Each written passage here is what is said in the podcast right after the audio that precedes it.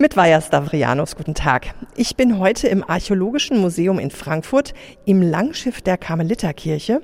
Und hier, wie man schon hört, halt es ganz ordentlich.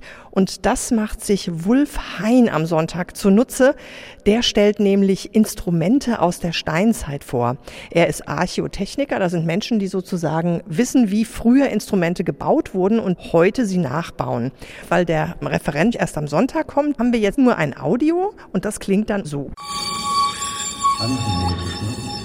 Die Kuratorin Liane Giemsch sagt mir, was es da zum Beispiel für Materialien gibt. Beispielsweise eine Flöte, die ist 35.000 Jahre alt, aus Schwanenknochen. Perfekt geeignet, weil diese Knochen von Vögeln hohl sind und dadurch natürlich für eine Flöte sehr gut zu nutzen sind. Wer das alles kennenlernen möchte, der kann am Sonntag, also übermorgen, von 11 bis 17 Uhr hier ins Archäologische Museum kommen. Das ist kostenfrei, wo die Menschen sich das anhören können und Fragen stellen können. Und jetzt springe ich aus der Steinzeit zum Stein Kautz. Wer den nämlich mal kennenlernen will, der kann das heute Abend ab 18 Uhr in Friedrichsdorf, Burgholzhausen machen.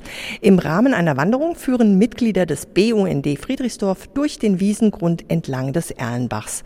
Da erfährt man zum Beispiel, dass der Steinkauz einer der kleinsten einheimischen Eulen ist. Treffpunkt ist der Parkplatz Mainzer Straße an der Erlenbachbrücke in Burgholzhausen. Vaja Stavrianos aus dem Archäologischen Museum in Frankfurt.